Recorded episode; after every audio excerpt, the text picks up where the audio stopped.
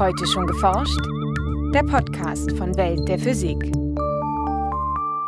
Herzlich willkommen zur 194. Folge. Es begrüßen Sie Michael Büker und Nora Kusche. In Ferrofluiden und magnetorheologischen Flüssigkeiten sind magnetische Partikel in einer Trägersubstanz wie etwa Öl verteilt. Durch Magnetfelder lassen sich Kräfte auf die winzigen Partikel ausüben und dadurch beispielsweise Strömungen in diesen Flüssigkeiten antreiben oder die Fließfähigkeit, also Viskosität, beeinflussen. Durch ein angelegtes Feld, ein statisches Magnetfeld, wird die Viskosität erhöht und das kann erhebliche Ausmaße annehmen. So Stefan Odenbach von der Technischen Universität Dresden. In unserem Schwerpunkt erklärt der Wissenschaftler, welche Physik sich in diesen Ferrofluiden und magnetorheologischen Flüssigkeiten abspielt und welche Anwendungen damit möglich werden, vom Stoßdämpfer im Auto bis hin zu neuartigen Therapien in der Medizin. In den Nachrichten geht es um die bislang genauesten Positionsmessungen eines Exoplaneten, Zelluloseschaum als Stromspeicher und darum, wie auch geringe Spannungen im Untergrund zu Starkbeben führen können. Hören Sie nun das Feature von Maike Pollmann. Aus einer schwarz glänzenden Flüssigkeit wächst eine kegelförmige Säule in die Höhe bis sie einen Metallstab erreicht, sich dort sammelt und schließlich ein mit Stacheln überzogenes Gebilde formt. Möglich wird dieses Schauspiel durch ein starkes Magnetfeld, denn der Metallstab ist Teil eines Elektromagneten und eine besondere Flüssigkeit, ein sogenanntes Ferrofluid. Das heißt, man hat ein Trägerfluid. Was das ist, hängt von der Anwendung ab. Das kann Wasser sein, das können Öle sein, äh, das können auch irgendwelche organischen Lösungsmittel sein. Und in dieser Flüssigkeit sind kleine magnetische Partikel, klein heißt in dem Falle Durchmesser um 10 Nanometer, suspendiert. Erläutert Stefan Odenbach von der TU Dresden. Die Größe der Partikel ist nicht zufällig gewählt. Wären sie nur ein wenig größer, würden sich die Eisen-, Magnetit- oder Kobaltteilchen nicht mehr gleichmäßig in der Trägerflüssigkeit verteilen. Zum einen, weil sie schwerer sind und durch die Schwerkraft zu Boden sinken, zum anderen ziehen sie sich gegenseitig stärker an und verklumpen dadurch. Und äh, wenn man über eine quasi homogene Flüssigkeit redet, die auch langzeitig in diesem homogenen Zustand bleiben soll, dann braucht man kleinere Partikel, damit die thermische Energie ausreicht, um diese Partikel entsprechend in Suspension zu halten. Tatsächlich darf der Durchmesser maximal rund 10 Nanometer betragen, damit sich die Partikel allein durch die im Fluid gespeicherte Wärmeenergie, die sich in der ungeordneten Bewegung der Bestandteile ausdrückt, verteilen. Nun sind die Partikel allerdings so klein, dass Van der Waals-Kräfte zwischen ihnen wirken. Diese anziehende Wechselwirkung zwischen Atomen und Molekülen führt letztlich doch dazu, dass die Teilchen zusammenklumpen. Lösen lässt sich das Problem durch eine dünne Oberflächenbeschichtung. Wenn man das entsprechend geschickt macht, kommt man zu einer Suspension, die langzeitstabil ist. Und langzeitstabil heißt dabei wirklich Langzeit. Die ältesten Ferrofluide, die wir noch im Schrank haben, stammen aus Zeiten meiner Diplomarbeit. Das ist also beliebig lange her. Und die sind stabil, an denen deren Eigenschaften ändert sich nichts. Die winzigen Partikel verhalten sich wie kleine Elementarmagnete, also gewissermaßen Kompassnadeln, die zunächst in zufällige Richtungen weisen. Das Ferrofluid ist dadurch selbst nicht magnetisch. Erst in einem äußeren Magnetfeld richten sich die magnetischen Momente der Partikel parallel aus. Das Ferrofluid wird magnetisiert. Verglichen mit anderen paramagnetischen Flüssigkeiten, etwa Salzlösungen, fällt diese Magnetisierung bei Ferrofluiden deutlich stärker aus. Physiker sprechen von einer hohen magnetischen Suszeptibilität. Und wenn man jetzt nicht nur ein homogenes Magnetfeld hat, das eben eine Drehung dieser Partikel erzeugt, sondern ein Feld mit einem Feldgradienten, dann kann ich Kräfte ausüben. Und die Kraft, die ich ausüben kann, ist proportional natürlich zum Feldgradienten, aber auch zur Magnetisierung. Und da ich bei kleinen Feldern in diesen Systemen aufgrund der hohen Anfangssuszeptibilität eine hohe Magnetisierung erzeugen kann, kann ich entsprechend große Kräfte ausüben. Kräfte, die problemlos mit der Schwerkraft konkurrieren können. Wie stark diese Kräfte in einem Feldgradienten, also in einem räumlich veränderlichen Magnetfeld sein können, belegt die schwarz glänzende Stachelkugel. Die magnetischen Partikel im Ferrofluid richten sich hier entsprechend der Feldstruktur aus und stoßen sich dabei gegenseitig ab. Gleichzeitig werden sie durch die Oberflächenspannung zusammengehalten, während die Schwerkraft sie nach unten zieht. Instabilitäten führen bei diesem Wechselspiel schließlich zu den stachelartigen Auswüchsen. Solche Spikes sind zwar nett anzusehen, für praktische Anwendungen aber eher unerwünscht. Wohl von der Menge her bedeutendste äh, Anwendung für magnetische Flüssigkeiten ist ähm, die Kühlung von Lautsprechern. Wenn Sie sich einen Lautsprecher vorstellen, dann ist das im Wesentlichen so eine kleine Schwingspule, durch die ein Strom geschickt werden muss, damit sich ein Magnetfeld aufbaut und dann fängt das Ganze an, in einem anderen statischen Magnetfeld zu schwingen.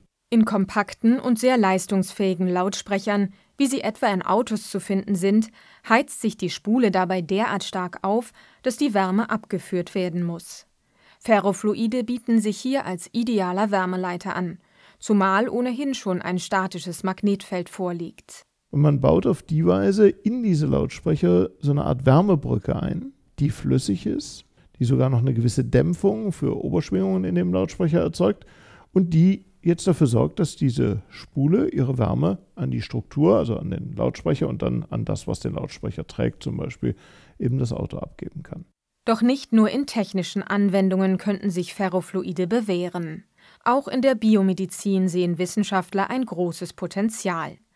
Beim sogenannten magnetischen Drug Targeting will man beispielsweise Wirkstoffe an Eisenoxidpartikel anheften, in die Blutbahn eines Patienten spritzen und die Partikel anschließend über magnetische Felder an den Ort lenken, an dem sie wirken sollen. Das klassische Beispiel ist ein Chemotherapeutikum, das ich gezielt in einem Tumor anreichere, womit ich im Tumor eine Dosis an diesem Chemotherapeutikum erzeugen kann, die weit über der systemischen Dosis, die normalerweise verabreicht wird, liegt, während ansonsten im Körper nichts davon vorliegt. Das heißt, ich kann komplett die Nebenwirkungen unterdrücken. An Tieren wird diese Therapieform bereits getestet, mit vielversprechenden Ergebnissen.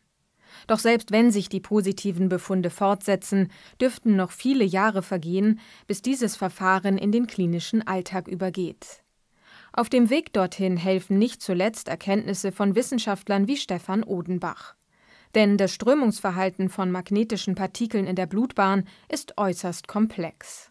Und wenn man dann vorhersagen will, mit welchem Feld kann ich welchen Effekt erzeugen, dann muss man schon sehr in die Tiefe gehen und verstehen, wie die Strömungsmechanik sich da abspielt, damit man dann auch wirklich zielgerichtet Magnetfelder einsetzen kann, um die Partikel an die richtige Stelle zu bringen. Neben den Ferrofluiden mit ihren nanometergroßen Partikeln untersuchen die Forscher auch sogenannte magnetorheologische Flüssigkeiten. Die Durchmesser der magnetischen Teilchen darin liegen meist zwischen einem und zehn Mikrometern, sind also 100 bis 1000 mal größer als in einem Ferrofluid. Infolgedessen zeigen die magnetischen Momente der Atome innerhalb eines Partikels nicht mehr allesamt in dieselbe Richtung, sondern bilden mehrere mikroskopisch kleine magnetisierte Bereiche. Ohne äußeres Magnetfeld richten sich diese allerdings nicht einheitlich aus und die Teilchen sind insgesamt unmagnetisch. Wenn ich aber ein Feld anlege, dann bekomme ich jetzt plötzlich ein gigantisches magnetisches Moment, das natürlich entsprechend viel größer ist als bei dem Ferrofluid. Damit wird die Wechselwirkung zwischen diesen Partikeln riesig groß und dann bilden die Strukturen, Ketten, Netzwerke. Und diese Ketten von magnetischen Partikeln in so einem Fluid führen dann dazu, dass zum Beispiel so Effekte wie eine Fließgrenze auftreten. Die Flüssigkeit wird also plötzlich fest. Denn die Viskosität oder Fließfähigkeit einer magnetorheologischen Flüssigkeit ändert sich abhängig von der Stärke des angelegten Magnetfelds. Und die Idee, die schon lange existiert dahinter, ist es einzusetzen für adaptive Dämpfer. Also zum Beispiel Stoßdämpfer im Auto adaptiv zu verändern, indem man Magnetfelder ein- und ausschaltet. Also die Steifigkeit zwischen sehr hart und sehr weich variieren zu können, einfach über das Magnetfeld. Dann können Sie im Prinzip irgendwelche Vibrationen auf der Straße aufnehmen über einen Sensor und können entsprechend die Dämpfer nachsteuern, sodass Sie zwar noch ein angenehmes Fahrgefühl haben, aber das Auto trotzdem stabiler liegt. Diese Technik findet sich bereits in den ersten Serienfahrzeugen und könnte bald standardmäßig in Autos zum Einsatz kommen. Neben den gut erforschten Ferrofluiden und magnetorheologischen Flüssigkeiten beschäftigen sich Wissenschaftler seit einigen Jahren auch intensiv mit magnetorheologischen Gelen und Elastomeren, also gummiartigen Substanzen. Die elastischen Eigenschaften dieser Materialien lassen sich durch Magnetfelder kontrollieren und verändern, indem man mikrometergroße magnetische Partikel in sie einbettet. Gleichzeitig sind die Gele selber vom Elastizitätsmodul sehr weich. Und das heißt, sie können über diese magnetischen Partikel und über deren Wechselwirkung mit dem Feld große Veränderungen in der Elastizität erzeugen. Das kann man nutzen für aktorische Anwendungen können Aktuatoren damit bauen, wo sie diese magnetischen Gummis dazu zwingen, sich zu bewegen über ein Magnetfeld. Sie können es aber auch sensorisch nutzen. Also, dass man durch äußere Einwirkungen Veränderungen in diesem Material erzeugt, die dann gemessen werden können und als Sensor dienen. Auf diese Weise ließen sich beispielsweise intelligente Greifvorrichtungen entwickeln, die selbst messen, wie stark sie gerade zupacken. Welche Anwendungen letztlich den Sprung aus dem Labor schaffen, ist zwar sehr spekulativ, doch zeigt sich auch an diesem Beispiel, wie vielfältig sich magnetische Suspensionen einsetzen lassen. Es wird weniger an diesem Material als mit diesem Material geforscht. Und es ist ein Material mit einem extrem hohen Anwendungspotenzial. Und damit ist klar, dass Firmen mit einem hohen Hightech-Potenzial, und da gehört die Autoindustrie sicherlich mit dazu, sich dafür natürlich interessieren. Das ist ganz klar. Nachrichten. Einem internationalen Team von Astronomen ist es gelungen, den Exoplaneten Beta Pictoris b über mehrere Monate direkt zu fotografieren. Ihre Ergebnisse veröffentlichten sie nun im Fachblatt Astrophysical Journal. Der Stern Beta Pictoris liegt etwa 60 Lichtjahre von der Sonne entfernt. Sein Planet Beta Pictoris b ist etwa 10 bis 12 Mal so schwer wie unser Planet Jupiter und umkreist Beta Pictoris etwa in der Entfernung, die zwischen unserer Sonne und Saturn liegt. Das Planetensystem um Beta Pictoris ist noch nicht vollständig ausgebildet und weist eine große Staubscheibe auf, wie sie als Ausgangspunkt für die Planetenentstehung gesehen wird. Die Wechselwirkung zwischen Beta Pictoris b und dem noch nicht zu Planeten gewordenen Teil dieser Scheibe ist von besonderem Interesse für Planetenforscher, welche die Entwicklung von Sonnensystemen verstehen und in Computermodellen nachbilden wollen die über eineinhalb Jahre aufgenommenen Bilder von Beta Pictoris b zeigen einen relevanten Teil seiner etwa 22 Jahre langen Umlaufzeit. So konnten die Eigenschaften seiner Bahn genauer bestimmt werden. Überrascht sind die Forscher unter anderem davon, dass die Planetenbahn etwa um 4 Grad gegen die Ebene der Staubscheibe geneigt ist. Die Aufnahmen sind eine seltene Gelegenheit für die Erforschung von Exoplaneten, denn nur weniger als 3 Prozent der rund 2000 bekannten Planeten außerhalb unseres Sonnensystems können durch direkte Fotografien beobachtet werden. Andere Exoplaneten sind zu weit entfernt, zu klein oder stehen zu nahe an ihrem Stern und werden stattdessen mit indirekten Methoden vermessen. Superkondensatoren zeichnen sich dadurch aus, dass sie gespeicherten Strom sehr schnell abgeben und auch sehr schnell wieder aufgeladen werden können. Jetzt haben Forscher eine besonders leichte Variante dieser Kondensatoren hergestellt. Dafür haben sie einen extrem porösen Schaum aus nanostrukturierter Zellulose genutzt. Dieser nachwachsende Rohstoff kann aus Holz oder Strohabfällen gewonnen werden. Ihre Ergebnisse haben die Forscher in der Zeitschrift Advanced Materials veröffentlicht. Das Forscherteam aus Kanada hatte die winzigen Zellulose-Nanokristalle in einer wässrigen Flüssigkeit mit elektrisch leitfähigen Substanzen gemischt, wie beispielsweise Kohlenstoff-Nanoröhrchen. Dank zahlreicher Wasserstoffbrückenbindungen verknüpften sich diese winzigen Partikel mit der Zellulose. Diese Mischung ließen die Forscher bei minus 4 Grad Celsius gefrieren. Über wachsende Eiskristalle erhöhte sich die Porosität noch weiter.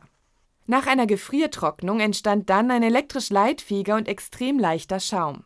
Weil er so flexibel ist, lässt er sich in beliebige Formen pressen und kann gut beispielsweise in Elektromobile integriert werden. Um vor Erdbeben warnen zu können und auf sie vorbereitet zu sein, ist es wichtig, ihre Entstehungsmechanismen genau zu kennen. Sogenannte Subduktionszonen sind Gebiete, in denen eine Ozeanplatte unter eine angrenzende Kontinentalplatte geschoben wird, wodurch Spannungen entstehen und sich in Erdbeben entladen können. Eine solche Subduktionszone gilt auch als Auslöser für das schwere Beben vor der japanischen Küste im Jahr 2011, das einen Tsunami und große Zerstörungen auslöste. Eine Untersuchung dieser Subduktionszonen hat nun eine Geophysikerin der US-Wissenschaftsbehörde United States Geological Survey in der Fachzeitschrift Science veröffentlicht Der Analyse zufolge herrschen zwischen den Platten geringere Spannungen als zuvor angenommen. Die bisherige Erklärung ging davon aus, dass sich harte Gesteinsschichten ineinander verhaken und so große Spannungen aufbauen, die sich in Erdbeben entladen. Die neue Analyse, gestützt auf Computermodelle, ergibt jedoch, dass auch um einen Faktor 10 schwächere Spannungen als bisher angenommen für starke Erdbeben verantwortlich sein können. Ein Indiz dafür, dass zudem weicheres Gestein als bisher vermutet vorliegt, sieht die Forscherin zudem in hunderten Kilometer langen Brüchen, denn härteres Gestein hätte die Ausbreitung dieser Brüche vorher stoppen müssen. Direkte Messungen in einer Subduktionszone könnten helfen, das Rätsel zu lösen, doch Bohrungen in den entsprechenden Tiefen von etwa 20 Kilometern sind bislang kaum realisierbar. Das war's für heute. Bleiben Sie wissenschaftlich und laden Sie uns auch nächstes Mal wieder herunter. Welt der Physik wird Ihnen präsentiert vom Bundesministerium für Bildung und Forschung und der Deutschen Physikalischen Gesellschaft.